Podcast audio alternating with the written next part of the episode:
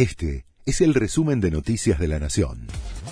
La Nación presenta los títulos de la tarde del jueves 21 de diciembre de 2023. Fuerte rechazo en el Congreso al decreto de Miley.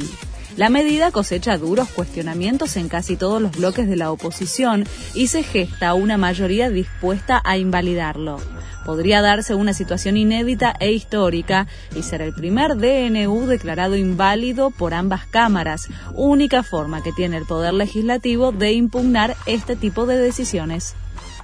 La CGT va a la justicia para frenar el DNU de Miley presentará en las próximas horas una acción jurídica contra todo el decreto presidencial y alienta una ola de amparos contra los puntos centrales de la medida.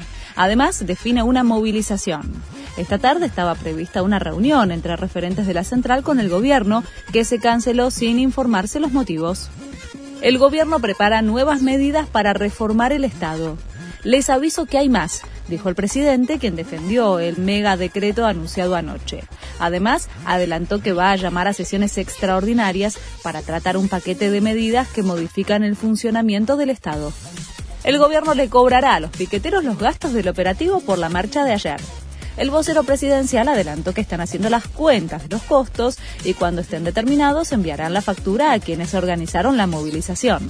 La ministra Patricia Bullrich había anticipado que el Estado no iba a pagar por el uso de las fuerzas de seguridad por este tipo de situaciones en la presentación del protocolo del mantenimiento del orden público.